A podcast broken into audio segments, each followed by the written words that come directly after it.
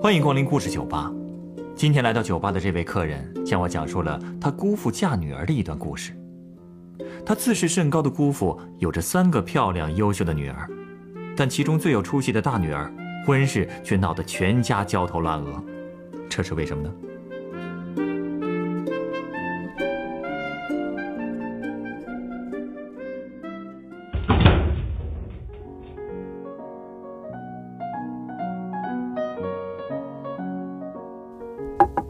我跟你说，说起我姑他们家，其实在村里过得挺滋润的。我姑父在村头开了一家杂货店，哎呦，那小店可火了。村里人每天茶余饭后都喜欢到那儿聊聊天、打打牌。就这小店一开几十年，我姑父真算赚了不少钱。不过就这样吧，他还挺不知足的，整天想着怎么能再多赚点儿。而且啊，他这脑子精的呀，把嫁女儿都当生意去盘算。什么？把嫁女儿都当生意盘算？哎，这话怎么说？因为他女儿长得漂亮呀。要说长相，其实我姑父长得真不好看。要从侧面看吧，那你说就是就像极了动漫里的那种反面人物。真的真的，没那么夸张吧？不夸张，就他那鼻子特尖，脸脸脸盘特别瘪。可是你别看她长这样，她仨闺女长得都特别好看，所以我们村里好多人都感慨，这可真是鸡窝里头出凤凰啊！这是你亲姑父吗？是真的，我就是觉得这都是我姑的功劳。我姑年轻的时候那长得漂亮极了，但是她那性格就是特别的，怎么说呢？彪悍，呃，嘴一张能喷死个人，所以大家都忽视她是一个美女了。这样啊？嗯，哎，既然照你这么说，三个女儿都这么漂亮，那肯定是不愁嫁呀。是啊，就是因为不愁嫁，我姑父才会特别谨慎，生怕给嫁错了赔本儿。要说我仨表姐里面啊，最漂亮的就是大表姐，而且吧，她也是最单纯的一个，所以她的婚事让我姑父真是愁秃了脑袋。啊？为什么呀？就是因为太单纯了，我姑父就是觉得她是那种特别容易被男人骗走的。哎呀，要说他这么担心，也不是没有理由，因为我这大表姐刚上初中的时候，就有那小男生骑着自行车在后边跟着护送，每次我姑父看到了，直接开骂，让他们走，赶走。嚯，这真够不客气的呀！那是，大表姐初中毕业的时候吧，开始打工了，学的是美容美发。其实呢，也没挣多少钱，但是他学的那套手艺倒是真用在了自己身上，在城里头烫头发、买漂亮的衣服，好家伙，那叫一个光彩照人。结果一回村儿，立马成了焦点，上门说亲的人就多起来了。我姑父呢，就越来越谨慎。他这辈子做生意做惯了，对自己的每一个选择都特别谨慎。嗯，无论是开春挑猪崽儿，夏天选西瓜，还是秋天抽稻谷，冬天进年货，反正一定要实现最大效益。要是不仔细看清楚了，绝不下手。所以，你想那么多提亲的，也没被他看上眼。听你这么说啊，都一套一套的。哎，其实你别看他这样，好像是挺刁的啊。嗯，但是从一个父亲的角度来讲，好好选女婿也是应该的呀，毕竟关系到女儿一辈子的幸福啊。可是他这样得罪人呢。你比方说吧，我们村里有个姓杨的大夫，也算是村里有头有脸的人物了。我姑父对他一直都挺客气的。有一次吧，杨大夫上门说想给我大表姐介绍一个对象，我姑父就问：“那小伙子是做什么的呀？”杨大夫刚说“木匠”俩字儿，好，我姑父抬起屁股就走，根本不顾过去的交情，也不管人的面子，那头摇得跟拨浪鼓似的，把杨大夫尴尬的呀都没法说了。哎，这就是所谓的友谊的小船儿，说翻就翻了吧？对对对，你这词儿用得好。而且呢，我姑父觉得自己可有理了，他觉得自己的这家杂货店特别的牛，因为是村里的独一份儿，所以呢，就成了村里的文化站，村里的风向标。更何况他的家底儿也厚实，村里你想，最早装电视的，最早装电话、装电脑，都是他们家。更何况他这仨女儿又这么优秀，所以他觉得自己是村里的贵族，嫁女儿更要许给那些跟自己差不多的人家。当然，后来他的想法又进了一步，他听大女儿说了城里的那些事儿以后啊，就决定一定要在村里创造第一个把女儿嫁到城里的记录。嗨，不过你说，这也要争第一啊？嘿，这争第一争惯了吧？人这一要面子吧，就什么都得争个脸。不过呢，我大表姐挺争气的，她很快真的是在城里交了一个男朋友。好，那小伙儿长得很帅，还很时髦。表姐把他带回村里的时候，好家伙，全村都出来围观呢，这叫。哎，瞧瞧，这下你姑父应该高兴了吧？哎呦，得意坏了！他的想法就是大女儿嫁到城里，后边一带二，二带三，最后仨女儿肯定都能够定居到城里头。他还脑补这样的画面呢。呃，以后呢，他拎着腊肉走在路上，村里人要问他：“您您去哪儿去？”啊？”他就说到城里头看女儿女婿去，多有面儿。可是他高兴的劲儿还没过呢，得一盆冷水泼下来了。啊？怎么了？人家男方来村里，大家恨不得是夹道欢迎。可是我大表姐去见人家父母的时候，嘿，人家一听表姐是农村的，根本就不带搭理的。据说吧，呃，那表情就应该是我姑父听到“木匠”这俩字的时候一模一样。这可能是我姑父这辈子受到的最大的打击了。嗯，而且最要命的是，也不知道哪个大嘴巴，竟然把这事儿在村里给传开了。说我大表姐在城里被人城里人嫌弃，直接给退回来了。得，这下我姑父在村里的优越感是彻底没影儿了。我表姐呢，分手之后整天不出房门，消沉了好一阵儿。就有一天，我姑父实在忍不住了，对他发脾气说：“有什么大不了的？我还看不上他呢，一看就不中用。你给我争气点还是去你原来那地方上班。”后面难不成就遇不到好的了？真是气的可以啊！哎，那后来你大表姐回去上班了吗？还没等回去呢，正好又有人来给介绍一门亲，还是城里的，算半个吧。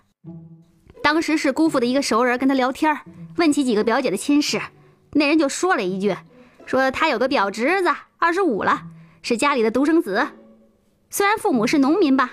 但是小伙子人在城里的一家公司上班，据说混得不错。我姑父这一听就来兴趣了，直接就替我大表姐做了主，安排俩人见一面。嗯，不过这样你大表姐会满意吗？唉，开始我大表姐也不满意，不乐意，嫌那人长得难看。嗯，因为那个男的长得确实又黑又瘦，小眼睛、大眼袋，怎么看怎么别扭。可对方呢，对我表姐倒是挺殷勤的，对我姑还有姑父特别有礼貌，而且还说了个事儿，把我姑父给乐坏了。什么事儿啊？他说他在城里已经买房了，哦，三室两厅，正在装修，现在一年的收入能有五万块。啊？哎，你可别小看这五万块啊！十多年前，在我们那个小地方，年收入五万块，那真的是很不错了。哦。所以，我姑父对这小伙子特别满意，还跟我大表姐说呢：“啊，长相又不能当饭吃，人家有房又能挣，爸妈年纪也不大，又只有这么一个儿子，你生了孩子都有人带了。结婚之后，你上不上班无所谓，这种日子你还不去享受，你还想怎么着啊？那之前那小子倒是长得好看，不也没娶你吗？好看有什么用啊？哎，跟你说。”就最后这一句话刺激到我大表姐了，所以她就勉强接受这个男的。听你这么一说，嗯，其实你姑父说的也在理啊。那你表姐结婚以后，这两个人过得怎么样？其实结婚之前还闹了一出呢。怎么了？当时我大表姐跟这男的交往了有半年吧，就怀孕了。虽说没结婚就怀上了，让我姑父挺生气的。但是也正好，那就赶紧把事儿给办了呗。可就在要结婚的时候，出了个幺蛾子，我大表姐的前男友竟然跑回来找她了，说什么自己悔不当初啦，还是没法忘记他啦，自己分手以后很痛苦啦，就之类的。总之，就是还是想跟他在一起。哎呀，你说早干嘛去了？那这事儿你表姐怎么说呀？我大表姐还真动心了，还埋怨我姑父当时不该那么快就介绍一新对象给她。可是我姑父呢，直接把那男的给骂走了，还跟我姐说，像这种朝三暮四的男人不是好东西。况且你现在都怀孕了，就安心结婚吧。就这么着，我大表姐就不情不愿的结了婚。哎呀，你说这个不情愿，那这以后的日子能过得舒坦吗？嗯，其实整个怀孕期间，我那姐夫对她真心是不错的，公婆也是小心伺候着。我大表姐也挺争气，生了个白白胖胖的大儿子，两家人正高兴着呢。结果呀，这时候爆出了一件大事儿，差点把我姑父给吓昏过去。啊，什么事儿啊？切，我这个表姐夫啊，他在市区的房子其实是租的啊。就是说他根本没房子，也不在什么公司上班，更没有所谓的年薪五万。他呀。只不过是在朋友的店里帮忙，一年充其量也就挣个两万块钱，还不如我大表姐挣得多呢。他们结婚花的钱也是借的，生孩子的时候人家还欠着几万块钱的债呢。哎呦，好家伙，那这事可大了呀！嗯，你姑父那受得了吗？哎呦，我姑父气的简直是喷出一口老血啊！你想，他聪明一世，竟然被一个毛头小子骗得团团转。人家当初还面不改色的带他去看房子，一个老江湖都没看出什么问题，更何况介绍人还是自己的老熟人哎，简直是奇耻大辱。所以，我姑父知道这事儿以后，直接奔到亲家家里，是又掀桌子又踹凳子，吓得亲家的老两口啊都不敢抬头。然后我姑父又跑到媒人家里兴师问罪，那个媒人倒是满脸陪着笑，一个劲儿的说：“哎呀，自己也是冤枉的，也是被骗的。”可我姑父根本不吃这一套，直接让女儿抱着外孙子回娘家，然后让女婿来见他。等女婿来了，我姑父就甩给他俩字儿：离婚。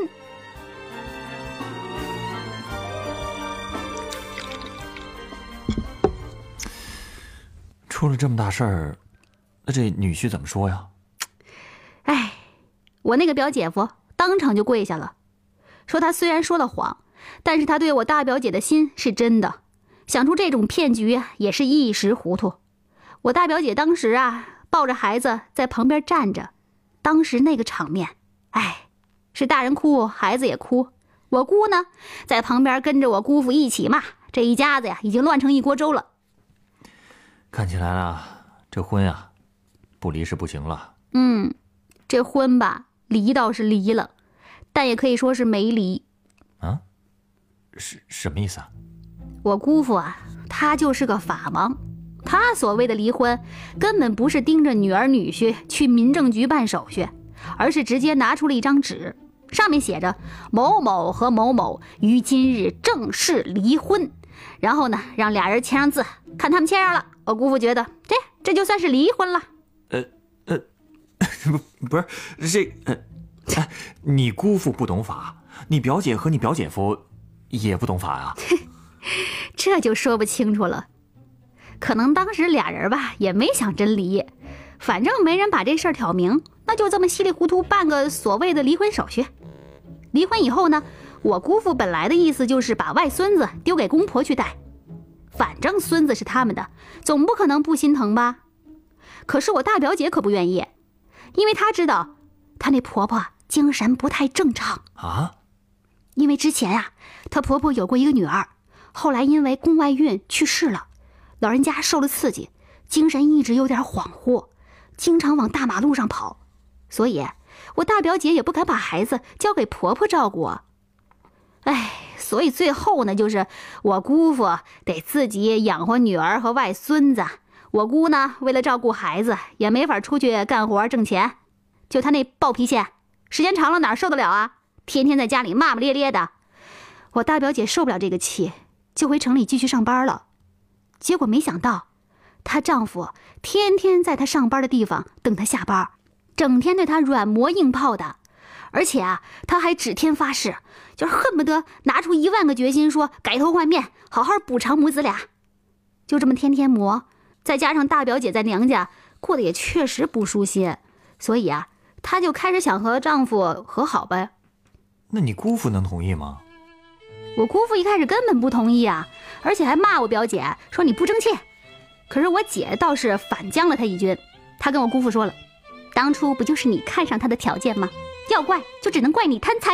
嘿，这话倒是说到点儿上了。可说呢，我姑父啊被噎得说不出话来，但是他也不能撒手不管啊，所以啊，他想出了一个主意，他跟女婿见了一面，说给女婿三年时间，三年内要他给女儿挣到一套房子，要是挣不到，那就让女儿改嫁。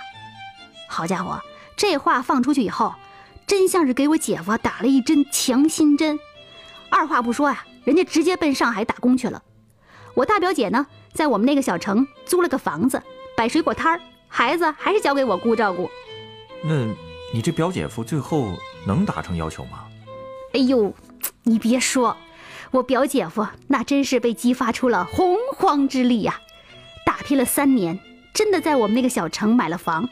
还把我姐和儿子接过去了，然后呢，他就在当地找了一份工作，买了车。再往后啊，真是一发不可收拾，又买了第二套房。等我那个小外甥七岁的时候，我大表姐彻底做了家庭主妇，终于实现了我姑父一直梦想让她过的日子。哎呀，真行啊！这下，你姑父没话说了吧？嘿，何止没话说了，我表姐夫每购置一个大件儿。我姑父都要把它当成重大的新闻，在整个家族甚至是整个村子里宣传一番。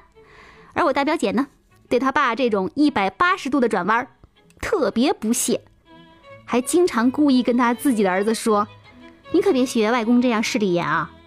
我姑父倒是不在乎这些，他觉得自己现在可得意了。哎呦，你这个姑父呀！哎，对了，嗯，我突然想到了一款酒。你稍等一下啊！好。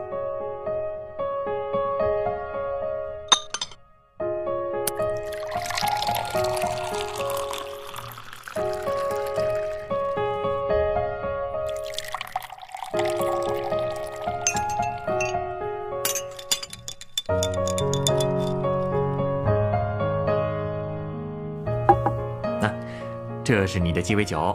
嘿，这个看起来好像橙汁儿啊。嗯，有橙汁儿，但是只是一部分。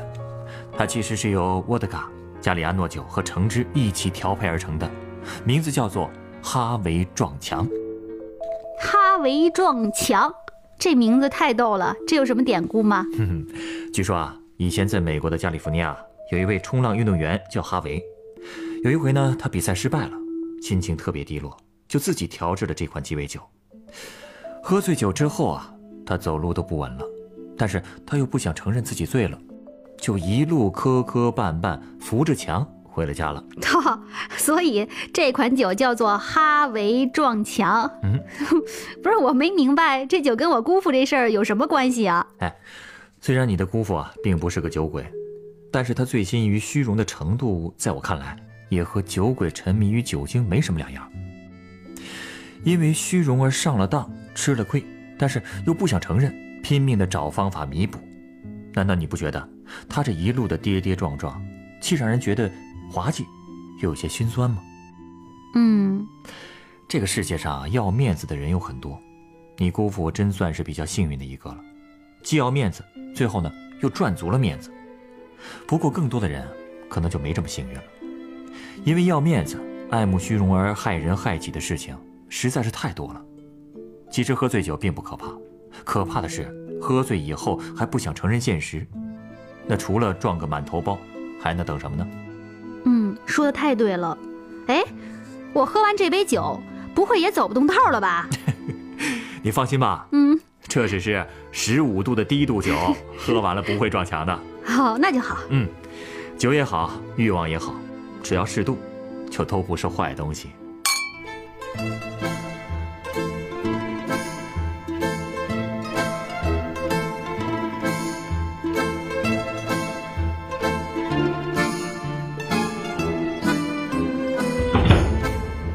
本故事选自凤凰网有故事的人独家签约作品《姑父羞于启齿的婚事》，作者小家砖头，改编制作程涵，演播小底晨光。人人都有故事，欢迎搜索微信公众号“有故事的人”，写出你的故事，分享别人的故事。下一个夜晚，欢迎继续来到故事酒吧，倾听人生故事。收听最新节目，请关注北京故事广播，工作日每晚九点播出的《故事酒吧》的一千零一夜。